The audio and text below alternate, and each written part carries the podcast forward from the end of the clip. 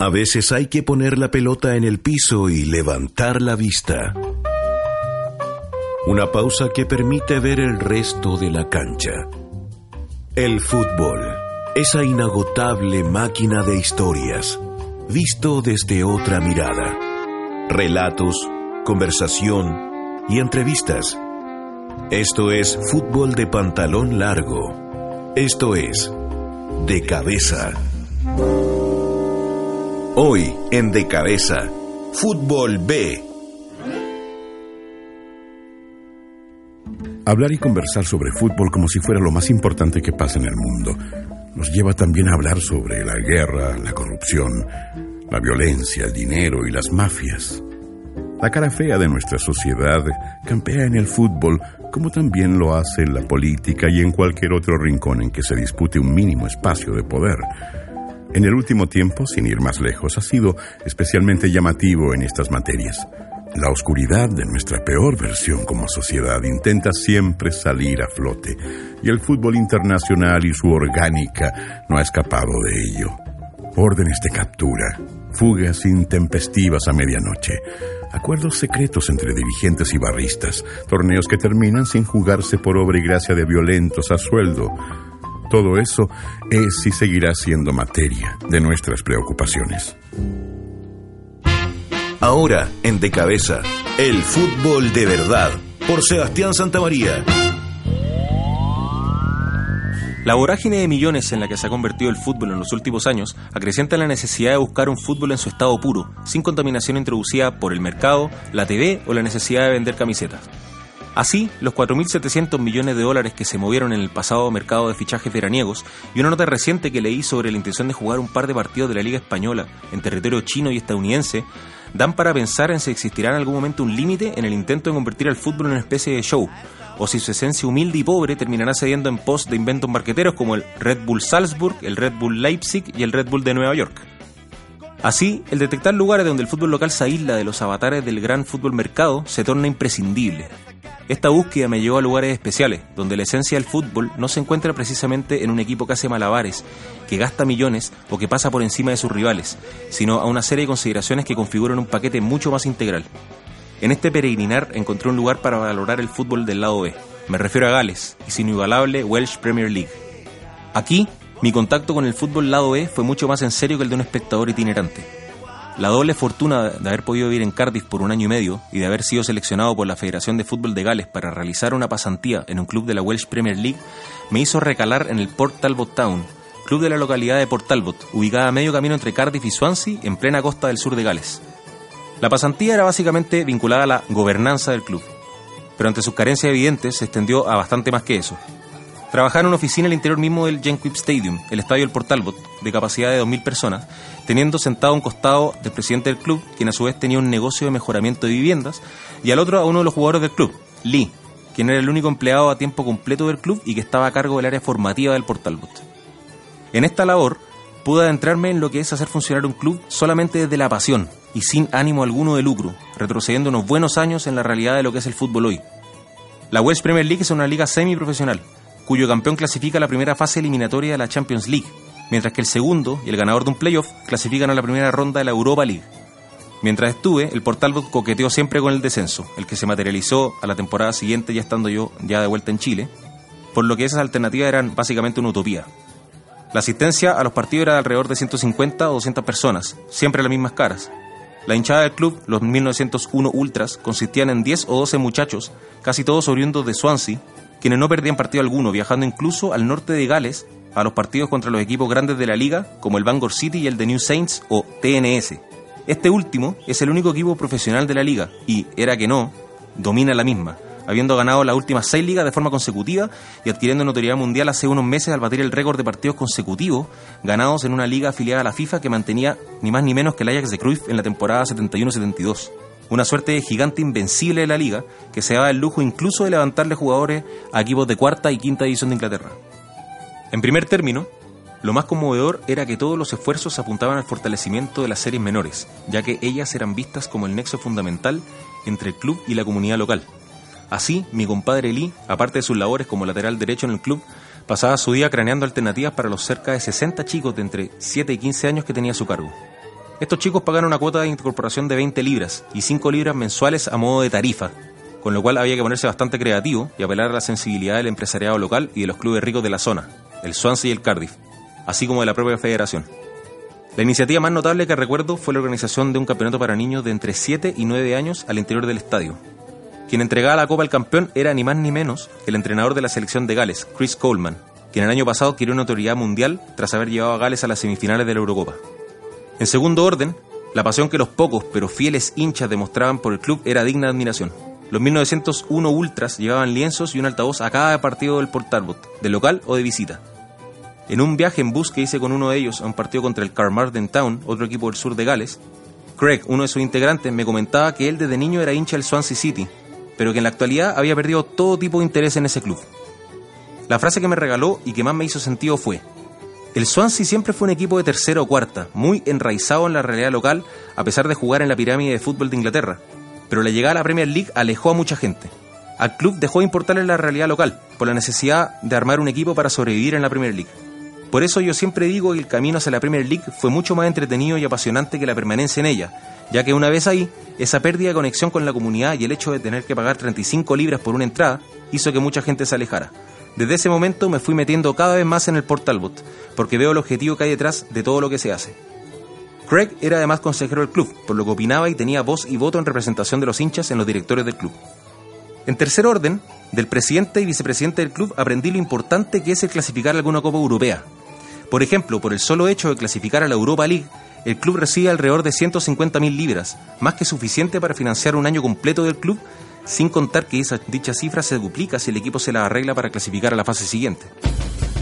Eso es el fútbol, un esfuerzo en conjunto, ejecutado con pasión y en pos de un objetivo común, de raíz humilde y trabajada con cariño, con un simple objetivo, que es ser un aporte a la comunidad local o convertirse en un medio de esparcimiento para quienes simplemente demuestren un interés activo en seguir entreteniéndose de esa forma.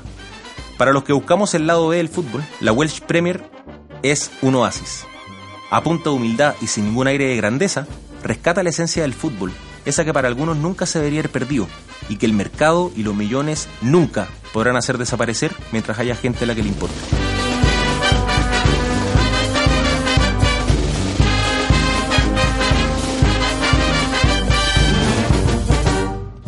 En De Cabeza, el 11 ideal. Los mejores jugadores lado B. Por Sergio Montes. Amigas y amigos, el once ideal de esta semana es de jugadores B.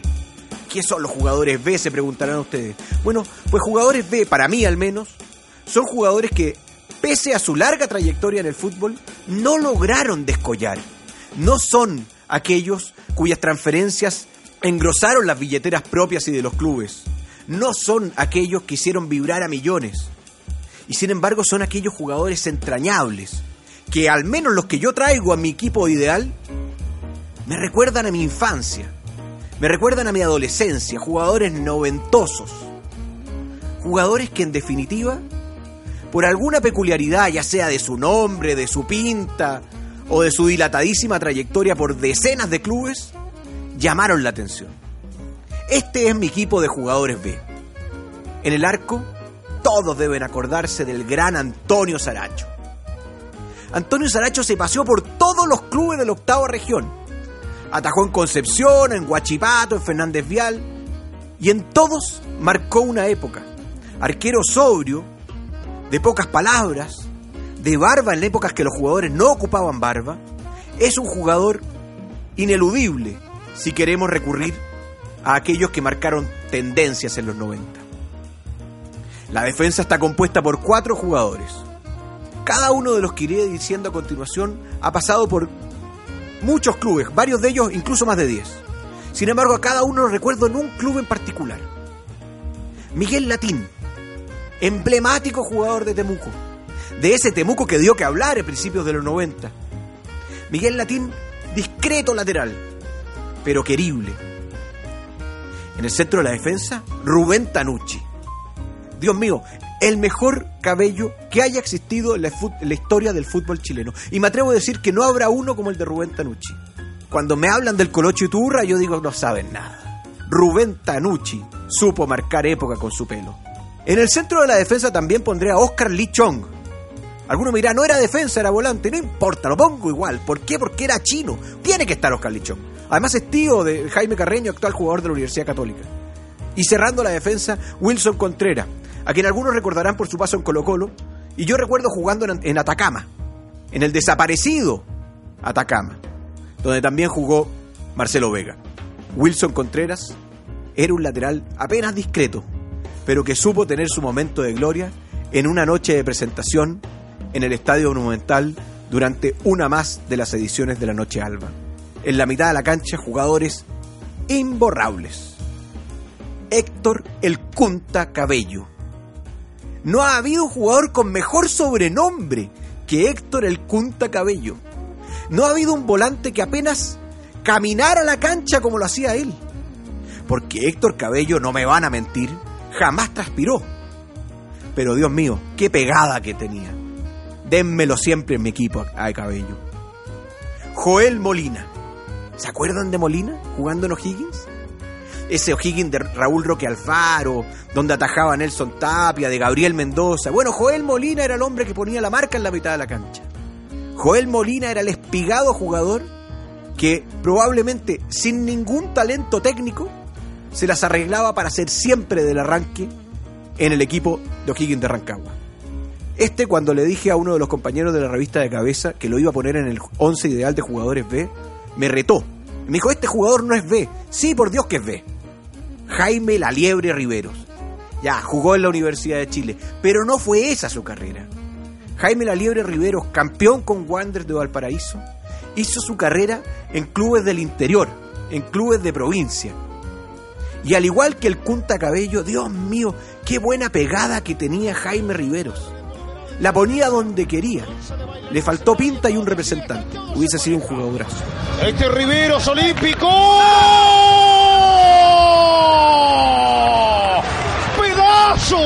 Pedazo, pedazo, pedazo, pedazo, pedazo, pedazo, de gol, recontra golazo de la zurda mágica.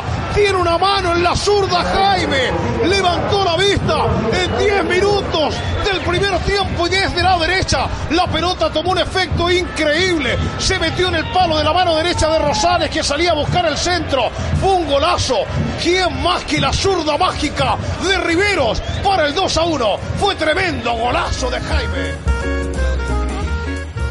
Cerrando la mitad de la cancha, otro del corte parecido a los que he dicho cuando nombré a Cabello y a, y a Riveros. Francisco Condorito Ugarte. ¡Qué sobrenombre! ¡Qué jugador! ¡Qué aspecto físico, Dios mío! Tiene que estar. ¡Qué jugador noventoso! Me atrevo a decir que el Condorito Ugarte es el símbolo del fútbol chileno de los 90. Y en delantera, dos jugadores. El querible Pony Ruiz, que también me retarán y me dirán, no es jugador B, hizo tremenda carrera en México, sí, pero en Chile jugó en la Unión Española, destacó en esa Copa Libertadores de 1994 y destacó también por ser el único jugador de ese tamaño en llegar al fútbol profesional, si es algo insólito, inédito. Pony Ruiz, canoso a los 25 años, marcó una época a principios de los 90 y después supo ir a México, probablemente hacer muy buenos contratos y marcar también otra época allá y jugó hasta hace poquitos años. Muy grande el Pony Ruiz, valía la pena traerlo a colación. Venía el contragolpe de Unión, va Sánchez. Para Ruiz por el medio, atención, el Pony Ruiz. Ruiz, gol, gol, gol, gol, gol, gol, gol, gol, gol, gol, gol, gol de Unión Española. 11 minutos, se abre la cuenta en Santa Laura. El pase en profundidad de Sierra y gol, gol, gol, gol de Ruiz. Unión Española le está ganando a Real Madrid por un tanto a cero, autor del gol. Ruiz. Y acompañándolo, un goleador de fuste. Uno con el olfato que no le fallaba. Uno que fuera del área era un fiasco, pero el área te mataba. Y que además tiene, nuevamente, uno de los mejores sobrenombres de la historia del fútbol. Luis Carampangue Zambrano. ¿Quién no se acuerda de Carampangue en Guachipato? Qué gran jugador, qué goleador. Dénmelo también siempre en mi equipo. La impecable ejecución con golpe de cabeza anticipando a Miguel Ramírez, Luis Carampangue Zambrano desde todos los ángulos.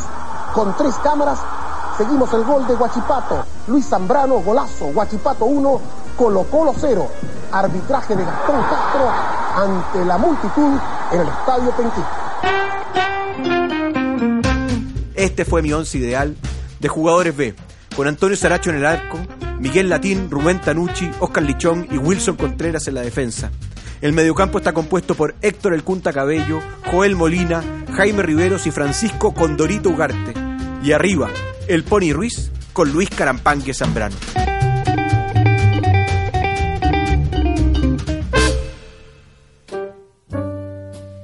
En medio de todo lo feo que ha mostrado el fútbol en el último tiempo, es necesario volver a la razón por la que estamos acá todos nosotros. Eso los incluye a ustedes, queridos oyentes. Simplemente porque nos gusta el fútbol. Porque una vez, hace muchos años, aprendimos a jugar en canchas sin límites claros y con arcos hechos de piedras o bolsos, en las que, por un rato que podía durar la tarde entera, emulábamos a nuestros ídolos. Partidos en los que se jugaba nada más, pero nada menos, que por el honor amor a la camiseta en estado puro, aunque muchas veces uno de los equipos haya debido jugar a torso desnudo. Partidos donde el marcador no era relevante, sino los sucios y transpirados que quedábamos cuando el pitazo final lo daba la ausencia de luz.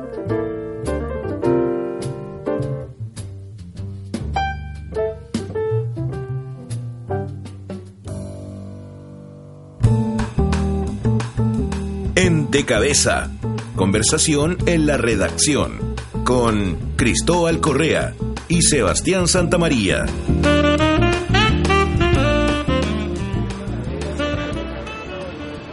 El fútbol mercado, el fútbol que consumimos todos, casi todos los fines de semana, la verdad, en ESPN, en Fox, en el, incluso el canal del fútbol, es necesario. El espectáculo, las luces, las estrellas, las estadísticas, las entrevistas, los post partidos, las repeticiones, las 20 cámaras en cancha, la slow motion, a todos nos gusta, eso sin lugar a duda.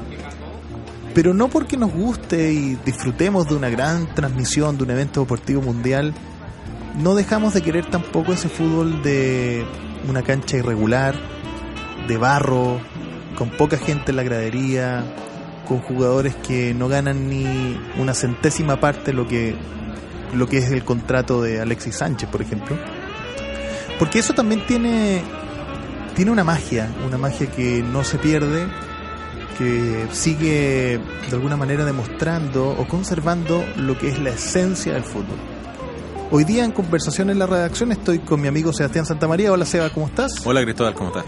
Acabamos de escuchar, Seba, tu relato de tu historia eh, en, viviendo en Gales, trabajando en el Port Talbot Town, un equipo de segunda división de la Welsh Premier League. De la Welsh Premier League. Eh, y, y la verdad que cuando yo escuché esta historia, que la conozco hace mucho tiempo, nosotros somos buenos amigos de hace algún tiempo, eh, siempre me pareció un poco mágica porque mm, el, la- el amateurismo, al final de cuentas, una palabra que puso tan de moda San Paolo y la selección, se termina viviendo en un lugar tan alejado, pero a la vez tan cercano de las carencias que hoy día vemos en el fútbol de tercera o, o de tercera B en Chile. No sé si a ti te pasa lo mismo. Hemos ido juntos, de hecho, a ver partidos de tercera división. ¿Tienes alguna manera de vincular lo que pasaba en Gales en ese momento, en el Port Talbot de segunda división, y lo que vemos aquí fin de semana tras fin de semana en segunda profesional, incluso en tercera, en tercera B? Sí, Cristóbal, mira, eh, bueno, la, la historia en Gales, la verdad que como tú dices, fue bastante mágica. La verdad que yo jamás me esperaba una, una oportunidad así estando allá. Y yo creo que quizás la única, una, en una sola palabra te puedo resumir eh, lo que lo que hace el nexo, quizás entre lo que nosotros vivimos acá, digamos, en las ligas más, más de categorías más inferiores, digamos, del fútbol, con lo que yo vivía allá en Gales, que es básicamente el esfuerzo. El esfuerzo es eh, algo que quizás eh, se ha perdido un poco en el fútbol, en el fútbol moderno, en el fútbol grande, digamos que, que como tú bien dices, no, no, no, nos encarga de convidar constantemente ESPN y Fox, eh, casi a destajo, digamos. Eh, y la verdad que es, es muy parecido. Uno pensaría quizás que por el solo hecho de ser Reino Unido, eh, no existen carencias y que siempre digamos va a haber eh, que fluye la plata, libremente digamos y que claro y que va a haber plata digamos y que, y que, y que todo va a ser muy bonito que el estadio va a estar muy bien armado la verdad que estamos hablando digamos el Portal Botown un, un estadio del año 40 en que probablemente no han metido un peso. Eh, por las historias que yo tenía digamos no le había metido un peso por lo menos hace 40 años. Entonces, la verdad que tú estás hablando también de una liga que es que semi-profesional, eh, una liga que otorga cupos a las Copas Europeas, que eso es lo más curioso. Claro, esa es la gran diferencia probable, porque hemos hablado y eh, a medida que me vais contando veo mucha similitud con la tercera o la tercera B en Chile, pero aquí se están jugando cupos también para copas internacionales, digámoslo así, ¿no? Exactamente, exactamente. Y eso, eso quizá era lo que, lo que el, el, el gran como motivador, digamos, de, de, toda la gente de la, de la Liga Welsh, de la Welsh Premier League. Básicamente era clasificar a, una copa internacional porque con eso se arreglaba eh, la, las finanzas del club de forma notable. Generalmente estos clubes clasificaban a la primera ronda y o quedan eliminados inmediatamente o tenían la, la, fortuna de pasar a la segunda ronda donde ya te llegaba un equipo serbio y te hacía cinco. Sí, claro. Ahora, Seba, pensando en, el, en más allá del día a día en el club, como trabajaste en el club, tú también has ido a Malta, por ejemplo, de vacaciones en algún momento cuando estuviste en Europa, pero fuiste a ver fútbol también en Malta y lo hiciste o, o lo regularmente lo haces eh, cada vez que puedes en Chile también. Entonces, ¿por qué ir tras ese tipo de fútbol? Mira, más que nada, Cristóbal, y bueno, sí, efectivamente en Malta tuvo una muy buena experiencia, digamos. Eh, Historia publicada, por lo demás, en la revista de Cabeza. Creo en el número uno, creo. Sí, sí. y disponible en el decabeza.cl. Exactamente. Eh, mira, yo creo que más que nada eh, el hecho de, de tú poder vincularte un poco con la gente. La, la, verdad que, imagínate, tú vayas en un taxi y le empezás a hablar a alguien del, del Arsenal de, o de Alexis Sánchez. La verdad que es bastante común. Eh, en cambio, por ejemplo, en Malta... Y, y podría tener esa conversación en, no sé, en eh, Irak, eh, en, cualquier lado. Estados Unidos o en Buenos Aires, digamos. Es universal y la verdad que no, no, por lo menos a mí, que llevo siguiendo el fútbol desde que tengo uso razón, la verdad que ya llega un momento en que, en que no te aporta tanto. Ya, ya empezás a buscar un poquito más en los regobecos, en las cosas más, más sofisticadas y más, más, más, más lindas del fútbol que te dice, dice en relación, por ejemplo. Sofisticada en términos de extraño, diferente y especial. No digamos de lindas camisetas y bonitas canchas. No, no de cosas de, de marca ni, ni, ni, eso, digamos, claramente. Eh, y, y, la verdad que yo, yo siempre he visto el fútbol como una manera de llegar como, o, de entablar relaciones con la gente. La verdad que siempre me ha resultado. De hecho, de hecho por ejemplo, sin ir más lejos, en Malta, yo me acuerdo con el taxista que me llegó de vuelta al estadio, con, a, a mí con mi señora que pacientemente me acompaña a todo, todas estas cosas, eh, no me quería cobrar la tarifa porque le hablé tanto de fútbol de Malta que, el tipo quedó loco, quedó loco, dijo como alguien de Chile como viene y se mete en la realidad y como que la verdad que la Liga de Malta nadie la pesca pero pero eh, sin duda que, que, que, en el fondo te abre puertas. Yo, yo siempre lo he visto como eso. Y, y en el fondo eh, poder a alguien local hablarle de algo local y no de Alexis Sánchez o del Barcelona, de Pep Guardiola o algo que es mucho más universal y que claramente lo tiene empapelado de, de cosas tanto en los medios de comunicación como como en todos lados, digamos. Redes sociales. En las redes sociales, y ya, eh, la verdad que es bastante más atractivo para mucha gente. Eh, obviamente hay veces que no te resulta, hay gente que no engancha, hay gente que es más, eh, se vincula más con el fútbol, digamos, que no el Barcelona, que Leonel Messi y, y todo ese tipo de cosas. Pero cuando te resulta, la verdad que el resultado es muy positivo. Es muy positivo. Yo creo que de alguna manera también lo que hace eso es demostrar que tú le importas a la otra persona. Exactamente. Porque te preocupaste de investigar, de estudiar, de aprender, claro. eh, te preocupaste de entender, te preocupaste de saber y buscaste un punto en común o demostraste que había algún interés especial en tratar de acercarse a esa persona desde su propia cultura o desde su propia individualidad al final de cuentas. Exactamente. Ahora, cuando uno hace este ejercicio eh, en una sociedad como la chilena, que a mi juicio, yo no sé si tú compartes, es muy poco futbolizada, sí. eh, se genera un poquito, hay una, hay una diferencia eh, entre el tipo una delgada línea entre un tipo muy fanático del fútbol y un tipo ya que literalmente está loco o raya, ¿no? Claro, muchas veces me lo han dicho. ¿Te ha pasado eso? te, ha pasado que estás, que estás loco? Sí, muchas veces me lo han dicho. Incluso mi, mi, mi papá siempre me dice, ¿para qué ir a esos partidos? ¿Para qué, hay- pa' qué perdí el tiempo viendo esos partidos? ¿Por qué no, no vaya a otros lados, digamos? ¿Por qué, por ejemplo, cuando yo vivía en Gales me decía, oye, ¿por, qué no vaya a ver la Premier League? Son partidos mucho más... Y en esa época estaba Gary Medel. Estaba Gary Medel en el el Cardiff City. Exactamente. Y de hecho fui un par de veces al partido de la Premier League, pero lo que me pasó ahí, y que, que algo que no, que no se habla mucho, es que el ambiente en los estadios es prácticamente inexistente en la Premier League. No hay... No existe... Ahí se escuchan ciertos cánticos de fondo, pero Un par de no hay una barra propiamente. No hay una barra, y de hecho si tú te levantas en pleno partido de la Premier League, vienen tres guardias y te hacen sentarte. Sí, hay reglas muy estrictas Demasiado también de, las cosas que puedes decir y puedes gritar en un estadio. ¿no? Exactamente, hay, hay carteles por todos lados eh, que te dicen, usted ha sido advertido, a, pasar- a pa- a partir de este momento, usted entra a la cancha y no puede decir ta, ta, ta, ta, ta. Hay un listado un específico de palabras, específico. ¿no? Exacto, y ese listado, cuando el Cardiff tuvo solamente una, una temporada en Premier League, cuando descendió a mí me tocó también eh, la campaña, digamos, empezando la el Championship, que es la segunda división. Sí. Y ahí también fui un par de partidos. Y ahí todo eso desapareció.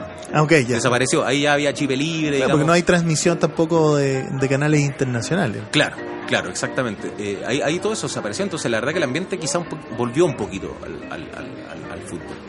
Eh, pero, pero sin duda que, que todo esto de la televisión, digamos, y, y- y el- y el- que sea todo ordenadito, digamos, eh, en, la, tele, eh, ha incidido bastante. Hay mucha gente que se queja allá eh, de, de que el ambiente, por ejemplo, gente como de más edad, cin- 50, 60 años, que fueron parte, digamos, de, de- de- de toda esta ola de, los hooligans, Sí. que vivieron esa época, dicen que el ambiente en esa época, a pesar de que los hooligans, claro, eran tipos que causaban destrozos, digamos, se portaban mal, que los ambientes en los estadios eran otra cosa. Que hoy en día con la televisión, el ambiente en los estadios de la Premier League, más, más que nada, digamos, ha ido totalmente desapareciendo. Y tanto es así que yo me acuerdo que en Belgrado, en Serbia, Donde también fuiste al estadio. estuve en el clásico de la Estrella Roja con el Partizan de Belgrado. Historia también publicada en revista. También publicada, creo, el número 2 o Puede ser. 3, puede ser, sí. Eh, Fuiste al derbi eterno. al derbi eterno. Al, al derbi eterno de Belgrado, que yo yo creo que tengo uso de razón fue uno de mis anhelos. El Partizan y la Estrella Roja. Partizan y Estrella Roja. Un partidazo, básicamente. Partidazo no en la cancha. Tú, la, la- la calidad del fútbol serbio, la verdad que en la cancha no, se veía, deja pero mucho que decir. Sí. Pero, pero en términos de, de ambiente, sí, es un ambiente Sí. muy diferente Es- al que tú ves en ligas como de, Liga más grande. de España, de Francia, de Alemania, de Inglaterra, ¿no? Y de hecho los locales te, lo- te lo, te lo hacían saber, te decían, mira, el fútbol en la cancha no es muy bueno, pero el ambiente es inigualable. Ok, hay cierto orgullo, en definitiva, del ambiente que se genera en la cancha. Exacto. Y esto me lleva a mi última pregunta. Tú eres un nacido al Santa Laura también. Sí, exacto. Eres un hincha fanático de Unión Española. ¿Crees que todavía tenemos ese ambiente de fútbol en su esencia en la primera división en Chile? ¿O lo estamos perdiendo? Mira, yo creo que de a poco se, se está perdiendo. Ojalá que no llegue a pasar. Eh, volviendo, digamos, al tema de Serbia. Los serbios son muy fanáticos del fútbol sudamericano. Y, y- son- lo son no por la calidad del juego, sino porque básicamente ellos se sienten muy identificados con cómo son los partidos en Sudamérica en relación a cómo son allá. Eh, entonces cuando uno de repente se pone a pensar que, no sé, estadio seguro, digamos, una serie de consideraciones que, que a uno le hacen un poco perder eh, quizá el, encanto que tenía hace un, hace un tiempo, digamos, el fútbol nacional. Eh, yo la verdad no creo que llegue a eso porque de- por esencia el fútbol chileno siempre va a ser un fútbol un poco la OE. Y Chile, al final de cuentas, está en Sudamérica. Está en Sudamérica. Y este es el, el lugar donde el- la esencia del fútbol sigue viviendo. Exactamente, y de hecho, si no ha pasado, por ejemplo, en clubes como Boca Juniors, en donde el ambiente sigue siendo eh, y sigue existiendo, eh, difícilmente va a pasar en un club más pequeño. eh, ahora, a mí personalmente me gusta la, galería. Siento, digamos, que en la galería hay un, hay, hay un ambiente que no se puede equiparar, digamos, con el resto. Por ejemplo, en el Estadio Santa Laura, a la gente donde siempre se le critica. A la, ¿Para qué decir la gente de tribuna? Eh, la gente de verdad, supuestamente, en la galería, digamos, eh, está eh, en Santa Laura, en, ubicada en galería, justo atrás de la... Bueno, la, la necesidad por mostrar un show muy interesante y con cientos de millones de espectadores a lo largo del planeta hacen en definitiva que el fútbol espectáculo no va a desaparecer. Y creo que hay que disfrutarlo mientras dure.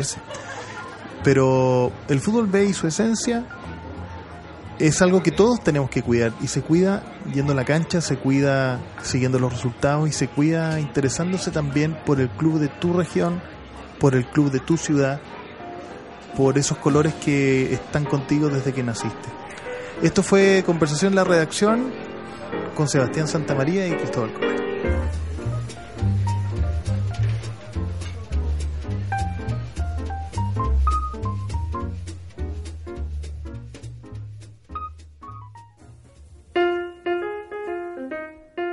Hemos querido dedicar este capítulo a las raíces de este amor, aquello que, al igual como le ocurrió a Albert Camus, a Javier Marías, al negro Fontana Rosa, al gordo Soriano y tantos otros que admiramos, nos llevó a entender todo lo que ocurre en la vida a través de los ojos del niño que juega en la calle. Esa punzada en el estómago, del impulso incontenible que lleva a miles de hinchas a pasar una tarde completa en el estadio viendo un partido de tercera o cuarta división este fue, en definitiva, un capítulo sobre el amor al fútbol forjado en los barrios grises de nuestros países pobres, donde la alegría solo viene de vez en cuando y principalmente los domingos en una cancha de fútbol. Una historia de potreros.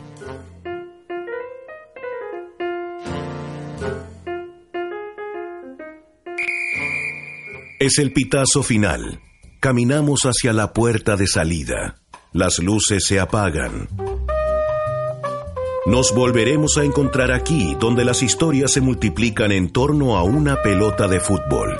Recuerda que estas y muchas otras historias puedes encontrarlas en www.decabeza.cl y en nuestras redes sociales de Facebook y Twitter. Encuéntranos en arroba revista de cabeza. Pronto nuevas historias.